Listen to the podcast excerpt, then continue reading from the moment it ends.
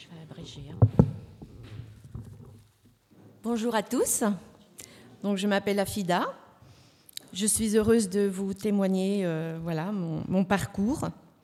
Donc, je suis issue d'une famille euh, musulmane, donc euh, d'origine algérienne. Mon papa était imam. C'est lui qui a, qui, a fait la, qui a ouvert la première mosquée à Dole. Donc, il était, en plus, il était guérisseur. Toutes les personnes qui étaient malades, euh, on dit c'est un taleb. En, arabe, ça s'appelle taleb. Il, soignait les personnes qui, étaient, qui avaient des, problèmes de cœur, des démoniaques. euh, donc, il guérissait toutes ces personnes-là. Donc, euh, je ne vous dis pas que, comment j'ai été élevée. hein, ça a été élevé à la dure. Beaucoup d'interdictions, de l'obligation à suivre la religion musulmane. Je me sentais enchaînée par ces traditions comme une femme soumise, sans pouvoir m'exprimer. Tout était tabou. Je me suis renfermée en moi-même car j'avais peur de tout. Toutes les paroles que mon papa nous lisait dans le Coran, tout était péché, que le droit de se taire et d'obéir. Donc à 24 ans, j'ai fait un ulcère à l'estomac tellement que je m'opposais à cette coutume. Je ne parlais qui ne me parlait pas. Je ne ressentais pas d'amour. Je savais qu'en moi-même qu'il y avait autre chose que le Coran. De peur, je ne pouvais en parler à personne. Même mes frères et sœurs disaient que j'étais différente d'eux. Les années passent et j'ai travaillé aux Galeries Lafayette et j'ai eu une collègue qui était ex-musulmane et sur son stand, elle cachait des Bibles sous, les piles de, chemises. Donc il fallait que je passe euh, pour aller aux toilettes devant son stand. Et là, elle m'a interpellée et elle m'a demandé euh, si je connaissais Jésus. Je lui ai dit que non. Donc elle m'a, elle m'a parlé plusieurs jours de, ce Jésus euh, qui, qui sauvait, qui, qui, qui, pouvait me délivrer de ces chaînes qui me sentaient complètement euh, enfermée en moi-même.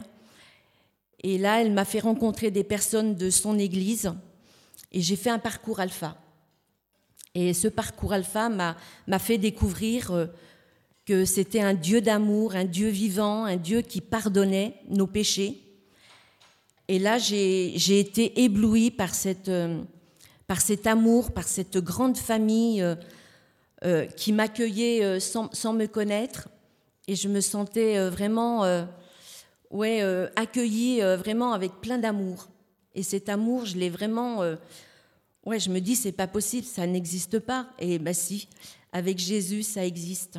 Parce que c'est un, un Dieu de paix, un Dieu d'amour et, et qui pardonne. Et là, j'ai- décidé de, bah, de, me faire baptiser. Et là, j'ai eu une parole en 2016. Je vais vous lire euh, cette parole. Euh, voilà. Donc, tu es une femme qui a toujours cherché à prendre des bonnes décisions, des décisions sages. Tu as vu ce que produit l'insouciance d'agir sans prier. Cela ne peut rien produire. Tu dis, je veux que ma vie compte, pas seulement dans le domaine naturel, mais, même si c'est bien, mais aussi dans l'esprit. Et je t'apporte un don de discernement et de parole de conscience qui va te lancer dans une destinée qui va ouvrir des portes dans le domaine naturel. Ce qui fait un moment que tu attends que des portes s'ouvrent. Il y, a, il y en a une qui va s'ouvrir. Et ta première réaction sera de dire, Seigneur, je ne sais pas si j'en suis capable. Brise cette crainte et sache que j'ai mis en toi ce dont tu as besoin afin de faire bien plus que simple que simplement réussir, mais pour faire le travail avec excellence. Je te donnerai aussi un cœur pour les jeunes femmes, pour leur donner une parole d'encouragement, de conseil, une parole qui vient de ma parole écrite. Et si elles veulent bien t'écouter et mettre ma parole en pratique, alors les conseils sages que tu leur donneras garderont beaucoup d'entre elles de tomber dans la fosse. Et, euh, et c'est vrai que j'avais à cœur de, pouvoir libérer ces femmes euh, musulmanes Donc j'ai eu à cœur de faire une mission que j'ai fait dernièrement. Donc je suis partie en Italie et je suis partie en Corse. Et là, vraiment, j'ai de découvrir ces femmes musulmanes, de nous voir ben, toutes épanouies, de pouvoir leur partager de l'amour du Seigneur, eh ben, ça a été une grande joie pour moi. Et franchement, quel accueil qu'on a eu. Euh, on a organisé des pique-niques et toutes ces femmes, elles nous ont préparé à manger et nous avons partagé euh, voilà, la parole. Elles étaient vraiment touchées. On a même été invités dans une mosquée et elles nous ont même préparé un couscous et nous avons partagé notre foi et j'ai pas eu de, j'ai pas ressenti quand j'en ai parlé à ma famille, euh, j'ai été rejetée de, ma famille parce qu'ils l'ont pas accepté, alors que elles, l'ont, elles bien accepté. Euh, on leur a dit qu'on était ex-musulmanes et, euh, vraiment, elles étaient vraiment, ouais, elles étaient enchantées et, quelle joie que j'ai eue. Et franchement, je, voilà, je prie que le Seigneur continue à, à me faire partager, faire ses missions parce que j'ai vraiment à cœur euh, voilà, à faire découvrir que, que le Seigneur est bon, il est juste, et sa parole, elle est vivante. Et lui, il est vivant. Et il nous accompagne. Voilà, je voulais vous partager tout ça. J'ai vraiment abrégé. Hein.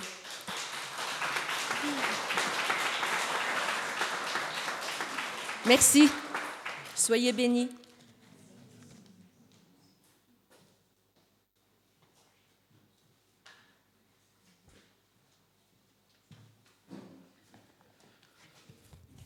Donc voilà des, sujets de prière, prier pour ces femmes que Afida a rencontrées en Corse et en Italie, que le Seigneur euh, poursuive le travail qu'il a commencé euh, dans leur cœur.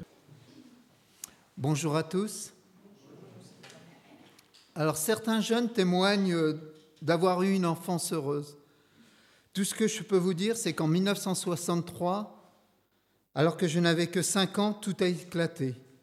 Mes parents ont divorcé et je fus placé dans les centres de la DAS jusqu'à l'âge de 12 ans. Je me rappelle tout particulièrement du dernier centre que j'ai fait. C'était à Berck, j'avais 12 ans.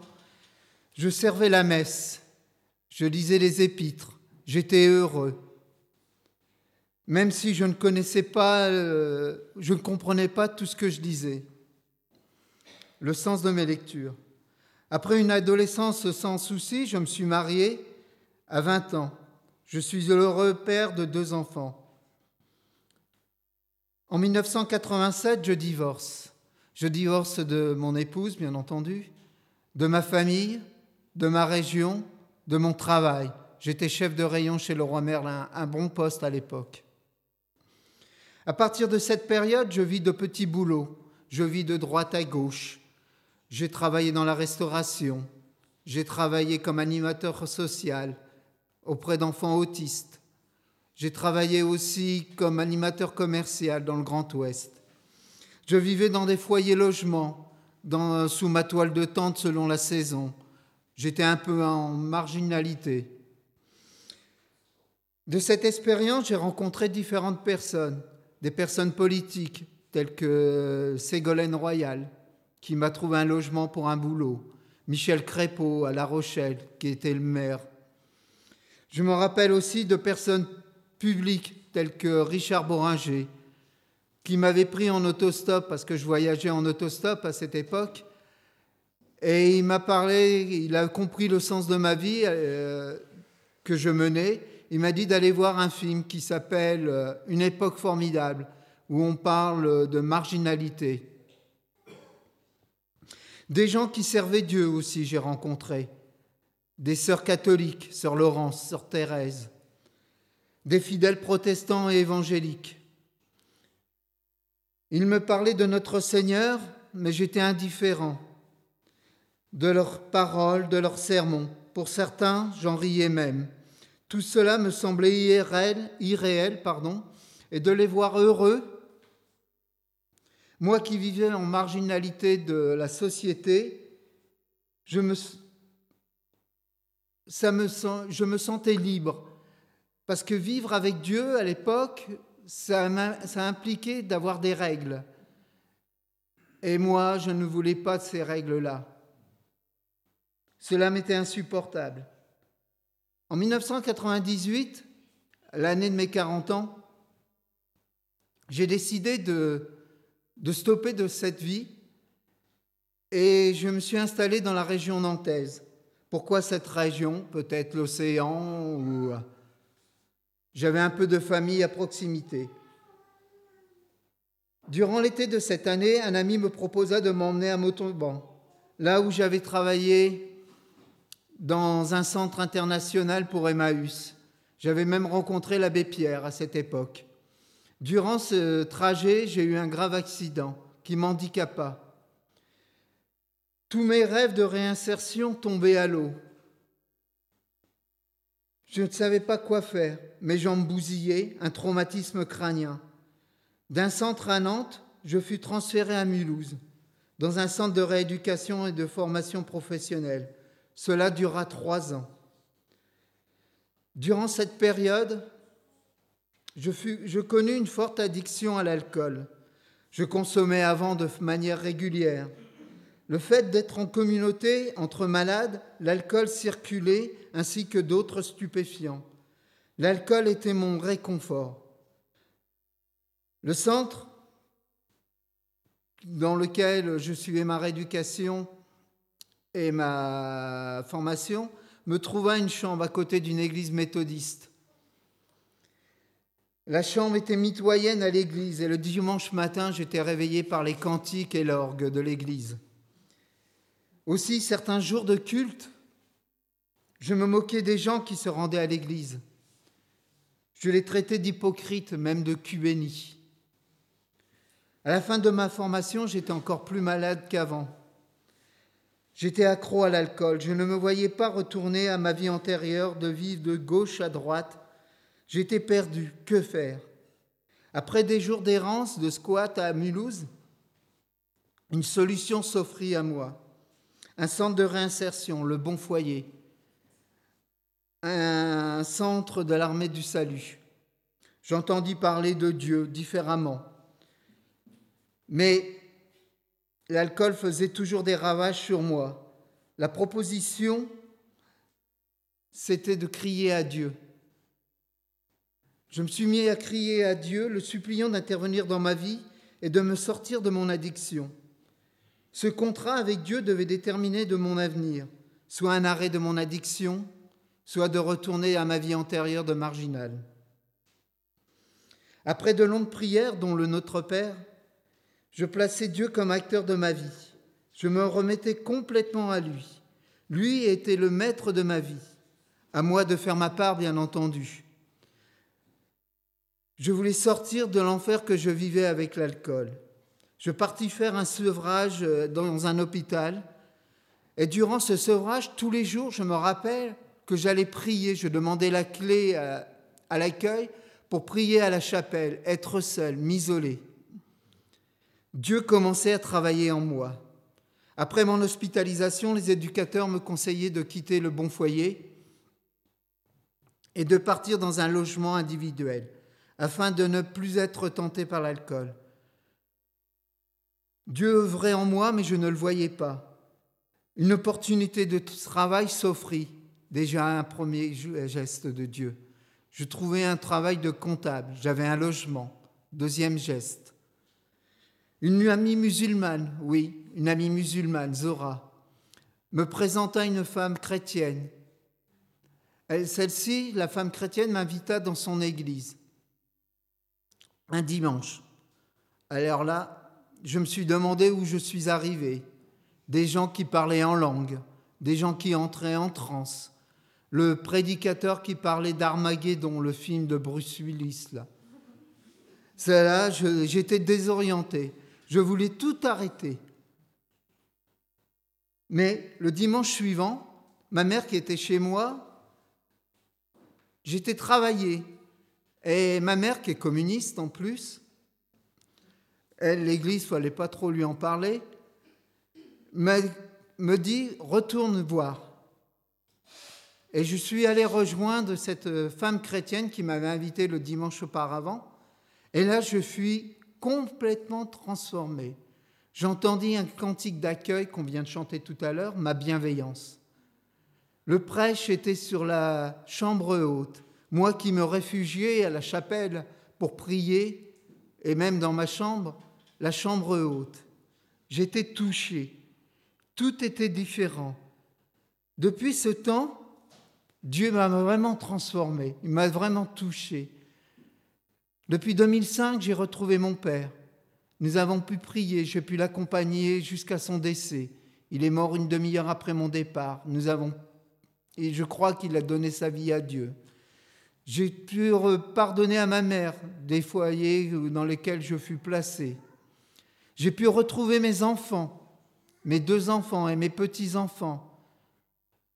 J'ai pu, comme vous l'avez su, me marier avec Gisèle.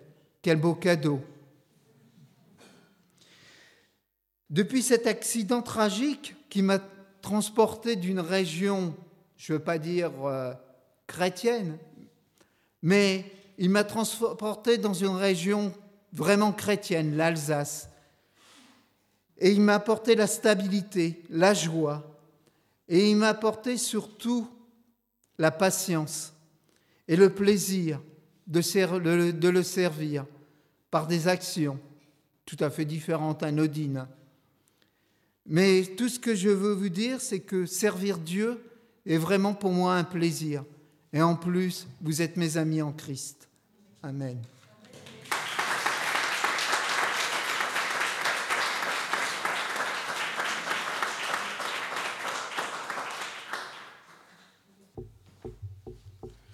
Merci Stéphane pour euh, ce que tu nous as partagé.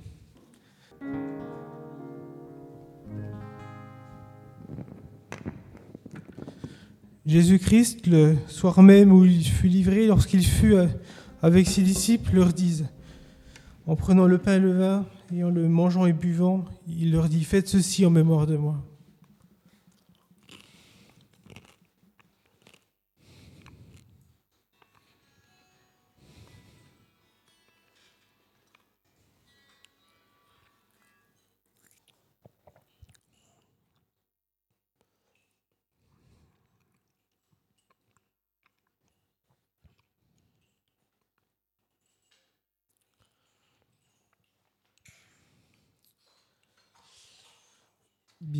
Pendant que on va ramasser les, gobelets et les, coupes, la parole est à vous. Si vous avez un, un sujet d'encouragement, euh, un court témoignage, le micro est à vous.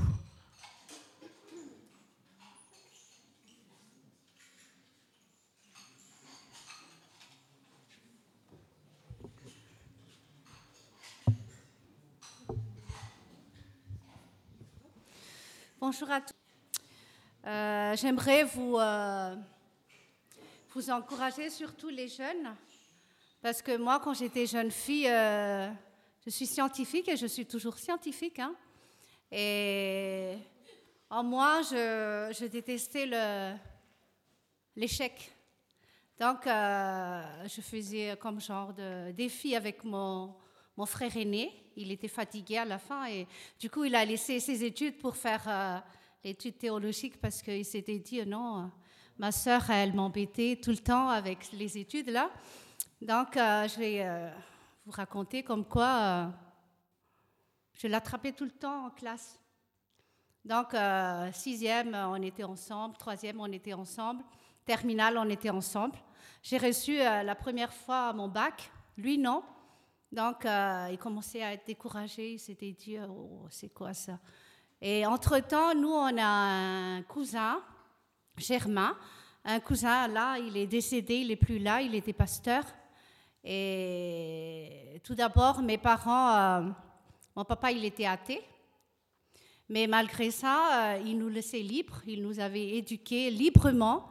On pouvait fréquenter n'importe quelle église qu'on voulait. Et ma maman, elle était euh, témoin de Jéhovah. Et sa famille, euh, jusqu'à maintenant, euh, la plupart sont témoins de Jéhovah qui sont vraiment fanatiques dans leur foi. Hein. Donc, j'avais un tonton qu'à chaque fois qu'on venait chez lui, il ouvrait la Bible, il me parlait que de ça. Là, j'étais fatiguée, je disais comme ça, non, tonton, si c'est comme ça, je viendrai plus chez toi. Et là, il a dit, non, tu iras en, enfer. J'ai dit, mais j'aimerais mieux ça, être tranquille.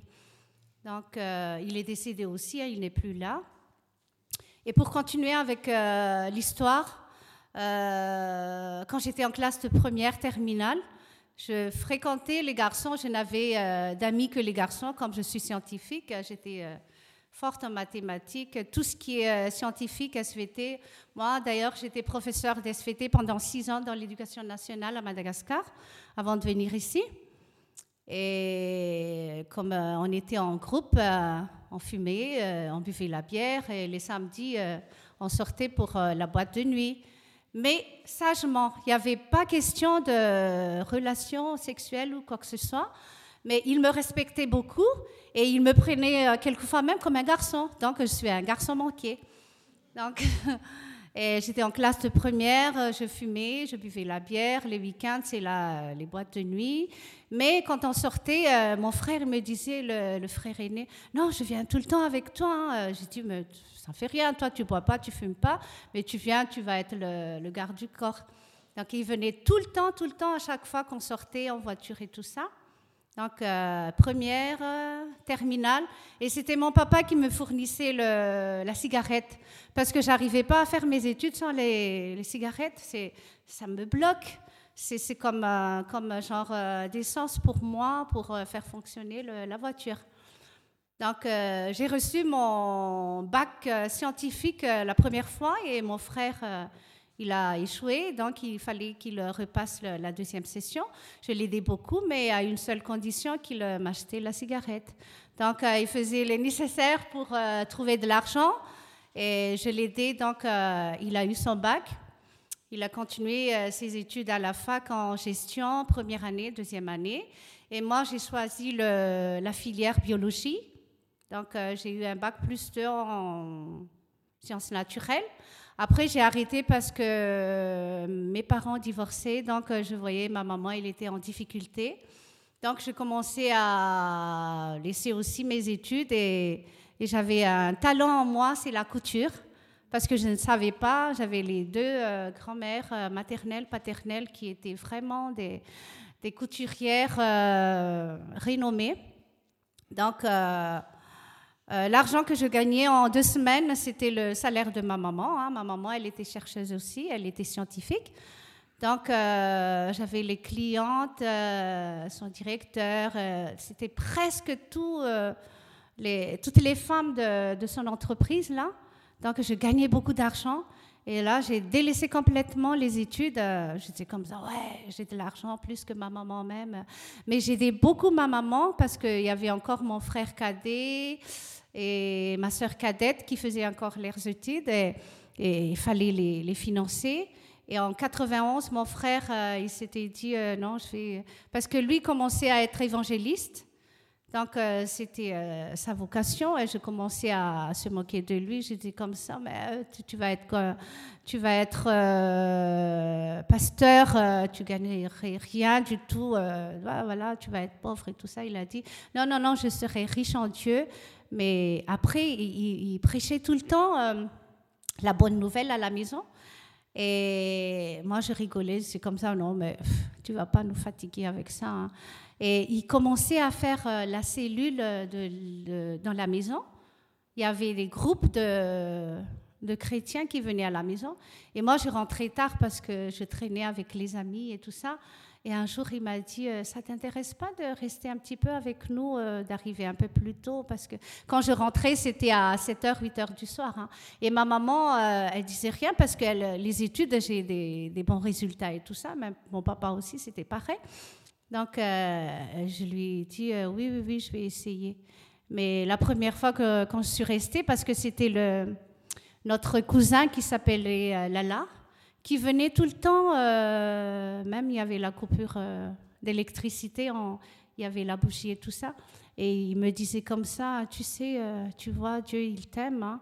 C'est pas comme ça, la vie, tu as, des bons résultats dans tes études, mais, mais, mais mais ton âme, il ira où?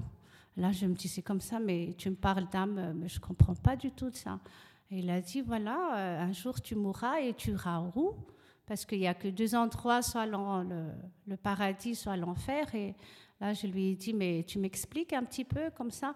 Et à partir de, je me rappelle très très bien, c'était en 86, en, c'était en mois d'août. Là, il m'avait expliqué ça, et c'était toujours resté en moi. J'étais en pleurs, j'étais comme ça, mais mon Dieu.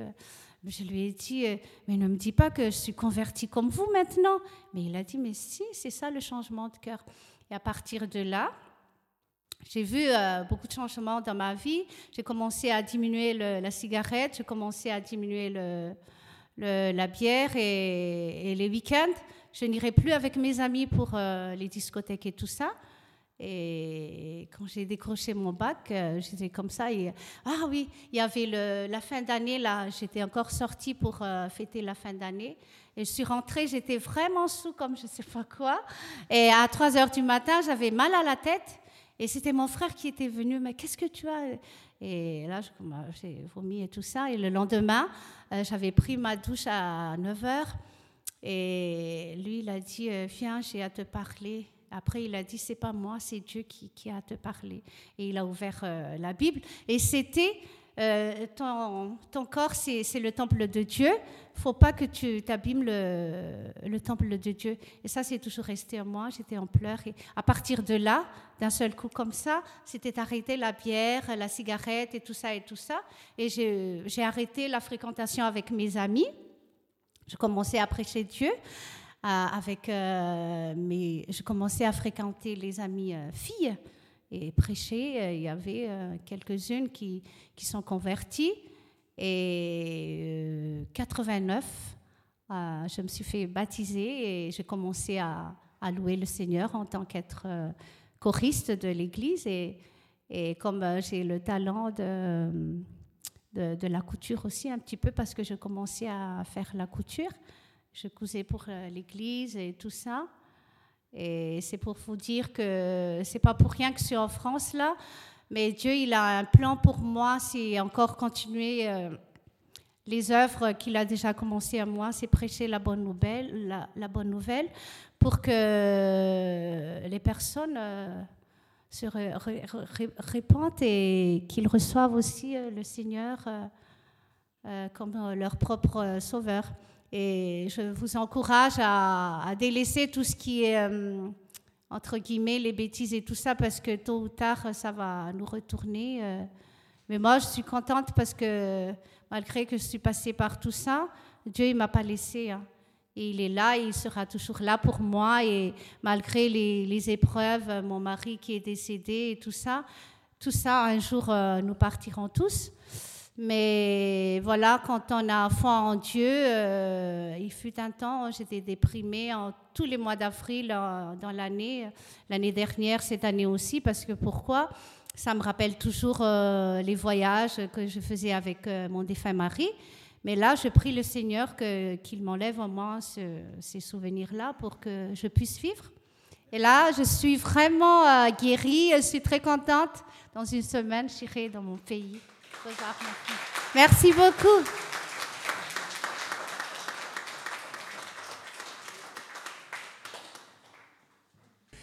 Je voudrais juste, ben, vous connaissez toute ma, difficulté par laquelle j'ai traversé, donc euh, un cancer de, l'intestin, puis euh, les difficultés, euh, sur difficultés, sur difficultés. Et je veux juste vous, ben, je vais être émotif, j'ai pas envie, mais c'est comme ça. Il y a un moment où j'étais dans mon lit tout seul. Hein. En plus, comme vous saviez, il y avait le Covid, donc on ne peut pas faire de visite. Je veux juste vous rappeler que maintenant, on peut faire des visites. C'est même un peu frustrant de ne voir personne vraiment venir. on est tous convaincus qu'on ne peut pas visiter. Si, si, on peut. Euh, mais j'étais tout seul à ce moment-là sur mon lit le soir et jamais, mais des douleurs comme j'avais jamais eu de ma vie. Et en même temps, la grande question, certainement comme pour vous tous, mais pourquoi? Qu'est-ce que j'ai fait? Pourquoi, pourquoi ça? Euh, je, faisais du sport, vous le saviez, hein, je, bougeais, j'essayais d'être, j'essayais toujours d'avoir une vie, euh, il me semble, correcte, sans être parfait, loin de là. Hein. Ma femme pourrait vous en témoigner que je suis loin d'être parfait. Mais j'étais là sur mon lit en train de demander à Dieu, mais pourquoi Pourquoi ça m'arrive? Et j'avais aucune réponse, aucune réponse logique. Plus les douleurs, plus le fait que j'arrivais pas à dormir le soir, euh, et ainsi de suite. Et j'ai fait une chose comme je pense qu'il faut qu'on fasse tous se réfugier dans la parole. J'arrivais pas à lire, j'arrivais pas à me concentrer pour lire. Alors ce que j'ai fait, c'est que j'ai écouté euh, simplement la parole euh, en audio. Donc je mettais mon téléphone et j'écoutais les, psaumes. Et les, dix premiers psaumes ont été pour moi vraiment une, un, un, repère, un soutien. Un moment où franchement, il n'y a pas de réponse si ce n'est qu'on se plaint à Dieu, on dit Seigneur, pourquoi? Pourquoi est-ce que ça m'arrive Après, on demande à Dieu, mais où es-tu? Qu'est-ce que tu fais? Est-ce que tu m'oublies? Est-ce que je suis est-ce que je ne mérite pas? Et puis après, on commence à louer Dieu en disant, mais si je ne t'avais pas, à qui je crierais d'autre? Tu es le seul, tu es l'unique. Tu es notre salut, notre lumière. Je termine. Le livre de Job a été pour moi le livre le plus, le plus sanctifiant. Parce que c'est toute cette histoire de cet homme qui ne mérite pas. Je ne dis pas que je ne mérite pas, hein, je, je, mérite toute la colère de Dieu, mais heureusement on est sur sa grâce. Mais cet homme qui ne mérite pas, qui ne comprend pas ce qui lui arrive, Absolument pas. Mais il est en train de défendre la réputation de Dieu parce qu'il dit, le Seigneur a donné, le Seigneur a repris, continuons de louer l'Éternel. Et ce qui est le plus magnifique dans toute cette histoire, de la fin du livre de Job, un certain moment, à travers tout ce qu'il a souffert, pourtant Job était reconnu par Dieu lui-même comme étant un homme qui aimait vraiment Dieu, Job va dire quelque chose à travers la souffrance. Autrefois, j'avais entendu parler de toi, mais aujourd'hui, mon œil t'a vu je peux vous assurer que j'ai jamais eu autant soif de connaître Dieu que maintenant. Et, euh, et, même si, si j'ai perdu beaucoup, j'ai gagné tellement.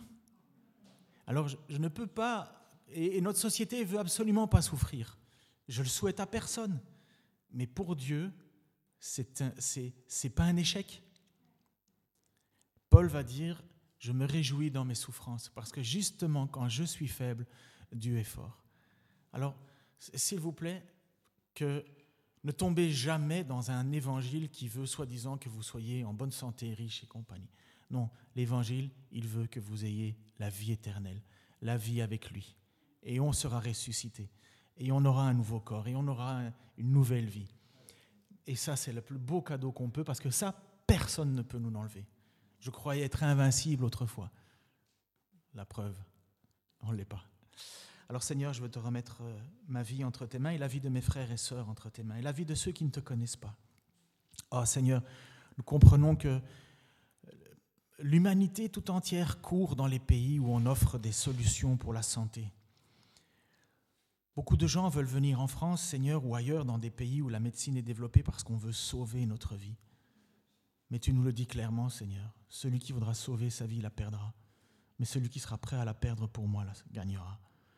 Je te prie, Seigneur, que ceux qui courent derrière la bonne santé courent encore plus vite derrière leur âme. Parce qu'un jour, Seigneur, tu vas nous la redemander. Serions-nous prêts? Seigneur, nous témoignons maladroitement, Seigneur. Nous ne savons pas trop comment dire, mais on ne peut que te dire merci. Parce que tu nous as montré, tu nous as touchés, tu es, tu es entré dans nos vies, Seigneur, et tu veux nous, nous purifier constamment. Alors Seigneur, si ces épreuves nous purifient pour nous rapprocher encore plus de toi. Amen. Gloire à ton nom. Amen.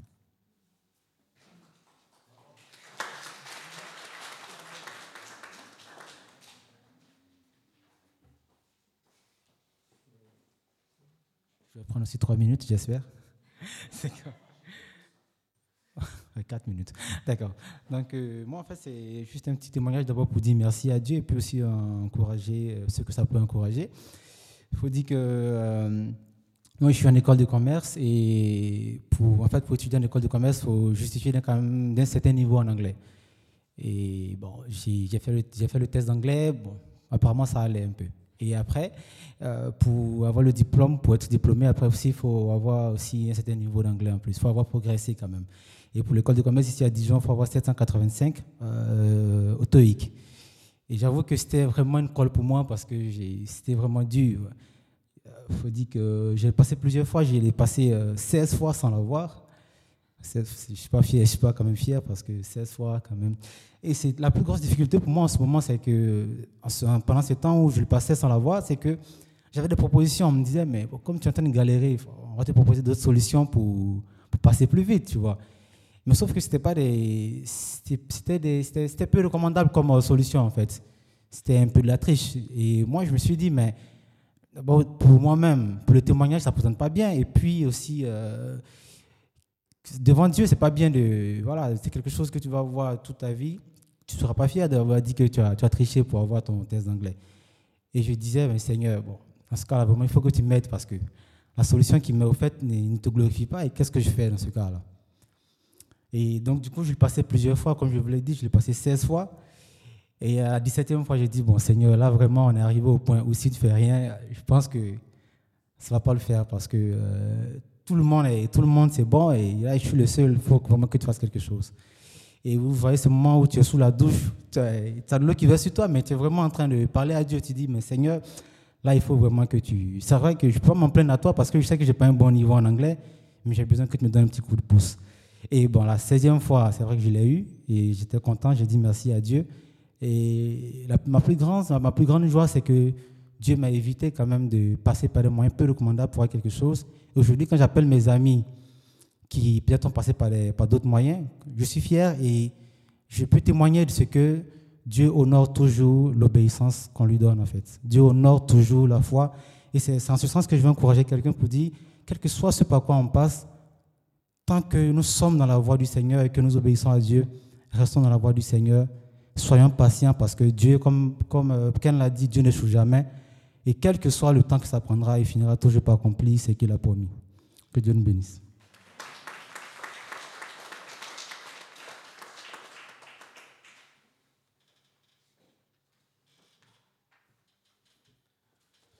Du coup, merci euh, Mardoché pour, euh, ton, ton encouragement quand on est face à l'échec. Le Seigneur est là. Donc c'est à mon tour de vous partager mon témoignage. Donc je m'appelle Nicolas, je suis né en 1982 dans une famille de tradition catholique. Alors j'ai eu une éducation religieuse, mais uniquement dans le cadre du catéchèse. On ne parlait pas beaucoup de Dieu à la maison. On vivait ça, on, vivait ça chacun de, de, notre côté. Alors dans l'Église catholique, j'ai fait le cursus classique, baptême, première communion, profession de foi. Je me suis arrêté là, je n'ai pas fait la confirmation. Donc pendant tout ce temps, j'allais à l'église de, de temps en temps. Je n'étais pas vraiment régulier. J'avais un certain respect, une certaine crainte de Dieu, mais je comprenais pas grand-chose à, ce que le prêtre partageait ou les chants. Pour moi, c'était un peu ésotérique. Hein. Je, ça, je comprenais pas. Enfin, j'avais pas une, euh, je, connaissais rien à la foi, quoi, finalement. Malgré que j'allais à, l'église de temps en temps, que j'ai eu un enseignement, j'étais euh, à un niveau euh, zéro au niveau théologie. Après, je suis entré dans l'adolescence. malgré ma petite crainte de Dieu, ça m'a pas empêché d'être aussi méchant que les autres, je pense. Et pendant que j'étais enfant, mon adolescence n'a pas été simple. J'ai eu d'expérimentation plus ou moins heureuse avec euh, tout ce qu'un adolescent euh, dans les pays occidentaux traverse.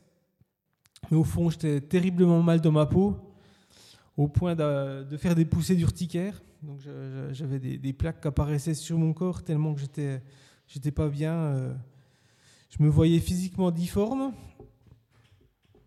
Et très tôt, je je, je sais pas pourquoi, je pensais que je pourrais jamais avoir une vie normale, que c'était comme ça. Je me sentais inférieur aux autres. Euh, quand il y avait des échanges euh, très vite, même si j'avais raison, je me pliais à la vie des autres. Donc du coup, j'étais facilement influençable. Alors j'ai néanmoins réussi mes études, baccalauréat, scientifique, moi aussi, niveau, puis un concours de médecine. Et à partir de la deuxième année, donc pour ceux qui, euh, ont fait des études, c'est la première année c'est très, euh, intense, mais la deuxième c'est très light. Il n'y a vraiment pas beaucoup de contraintes. Et donc du coup, enfin light, non, il y a du boulot, mais disons qu'il n'y a pas de contraintes. Au niveau des cours, ils sont pas obligatoires. Il y a quelques TD, quelques stages, mais c'est pas grand-chose. Donc du coup, j'avais mes journées à, moi et euh, j'ai pas vraiment utilisé ça à bon escient. voilà consommation de drogue, d'alcool. Euh, et là, euh, ma descente aux enfers a un peu commencé. J'étais avec des copains, toujours les mêmes. Euh, on, passait nos journées enfermés à, avoir des pratiques déviantes. Et, et, petit à petit, je me suis isolé du monde, de la réalité, jusqu'à un moment où j'ai eu l'impression de perdre la tête. Honnêtement, j'avais plus de repères, j'avais plus de discernement, plus de limites. Et alors, j'étais chez mes parents un vendredi soir, euh, je ne sais pas pourquoi, je me suis orienté vers mon tiroir de, commode et là j'ai pris ma Bible, la Bible qu'on m'avait donnée quand j'étais au catéchèse, à laquelle euh, je ne comprenais pas grand-chose, et j'ouvre au hasard. Et là, mes, regards se portent sur Matthieu 5, 22, où il est dit Celui qui le traite de fou mérite d'être puni par le feu en enfer. Et là, ce verset, je, suis tombé dessus et là, je ne comprends pas. Ça fait chou. Il y a quelque chose qui est descendu sur moi, j'ai été touché instantanément. Et dans ma tête, ça a fait alors j'arrête le tabac, j'arrête l'alcool, j'arrête la drogue, j'arrête euh, ces, ces, mauvaises choses qui me liaient. Et euh, j'ai été convaincu de ça juste par un, par un verset. Et euh, du coup, du jour au lendemain, j'ai tout arrêté. Donc j'étais, comme je vous l'ai dit, chez mes parents le vendredi soir et le samedi, le dimanche, ben, j'ai pas fumé. Alors ma mère m'a dit, mais tu, tu fumes pas euh, aujourd'hui? Non, non, j'ai arrêté, j'ai arrêté. Et elle, euh, ce qui était rigolo, c'est qu'elle a vu qu'il y a un truc pas normal parce qu'elle me dit, mais attends, euh, les gens qui arrêtent de fumer, ils sont nerveux, c'est difficile, et toi, non, ça te fait rien. Je dis, non, non, pour moi c'est bon. C'était vraiment le Seigneur qui m'en avait délivré instantanément. Et euh, c'est à partir de ce moment-là où, où euh, jusqu'auparavant, j'avais, à part voler et tuer, je voyais pas où était le mal. Tout était neutre, toutes mes actions, euh, voilà, liberté individuelle, tout était neutre. Et à partir de ce moment-là, j'avais une distinction du, du, mal et du bien. Il y a des choses que, que je voulais plus faire, je l'ai dit.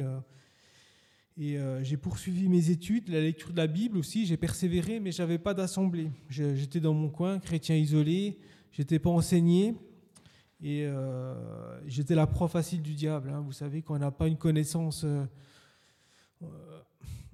claire de l'évangile, le, diable nous, nous, dit Mais y a-t-il vraiment écrit que ou, il y a certains versets, certaines choses que je faisais, je disais, bon, ben, ça, je peux le faire, euh, c'est pas encore trop grave, alors que quelques passages plus loin, c'était, noté comme péché dans la Bible. Et alors, j'ai poursuivi mes études, mais euh, avec euh, ma Bible, mais je, suis tombé dans des pièges, surinvestissement dans le travail, ascétisme. j'ai arrêté l'alcool, la drogue, mais j'ai aussi arrêté le café, le thé, même la tisane, vous voyez j'ai vraiment, j'étais, je voulais vraiment plus, plus rien de, mal dans ma vie. Je diabolisais tout. Dès qu'il y avait un truc qui n'était pas, pas, pas 100% chrétien, ben, ça m'allait pas. Alors qu'en fait, euh, qui, où c'est qu'il n'y a pas de péché? Dans ma vie, il y a du péché. Dans, la, dans votre vie, il y a du péché. Il n'y a, rien qui est, qui est, sans péché à part Jésus-Christ. Donc euh, si euh, on rejette tout, tout, il y a une trace de péché, ben, on ne fait plus rien. Et c'est pour ça que je suis tombé dans, dans l'ascétisme. Et puis, ben, difficile, moment difficile aussi, parce que je voulais être, saint, je voulais obéir à Dieu, et euh, ben, rien, rien n'allait. J'étais, j'avais le tour, au lieu d'avoir la paix, j'avais le trouble. Dans mes études, ça devenait compliqué. Je me sentais coupable euh, et pas pardonné. Je disais, mais on me pardonne rien, moi, on me pardonne rien. Tout, tout, ce que, tout le péché que j'avais fait, j'avais arrêté de les faire, mais j'avais pas demandé pardon. Je n'avais pas j'étais, euh, j'adhérais au principe biblique, mais euh, la croix, j'étais pas passé par là. Le pardon des péchés, j'étais pas passé par là. Jusqu'au jour où ma sœur est venue me voir et euh, elle, elle m'a, elle m'a pas dit grand chose, mais juste, elle m'a présenté la croix. La croix, l'œuvre de Jésus-Christ pour le salut de quiconque, sa mort à la croix, et instantanément, tout, tout le mal que j'avais accumulé, etc., j'ai senti qu'il y avait une dynamique inverse. Avant, j'accumulais tout le mal, et là, depuis que j'avais la, conscience que Jésus me pardonnait, tout ça, bah, tout, il y avait, au lieu d'accumuler, je, rejetais tout le mal, en fait. J'en étais délivré. Et après, je me suis discipliné dans la prière, dans la lecture de la Bible. Donc ça s'est pas fait en un jour. Hein. J'étais un chrétien immature pendant bien longtemps. Et après, petit à petit, je me suis discipliné. Et après, Seigneur le reste. Il m'a, il m'a délivré de tout. Euh, j'ai une vie normale. Finalement, j'ai un métier, j'ai une femme, euh, j'ai une vie sociale, donc j'ai une vie normale, chose que je pensais pas possible quand j'étais euh, adolescent.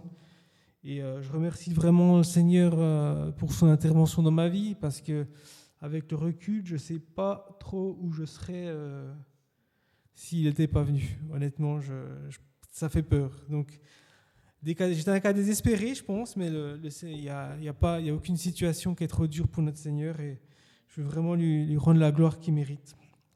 Qu'il soit glorifié dans nos vies et que son nom soit béni.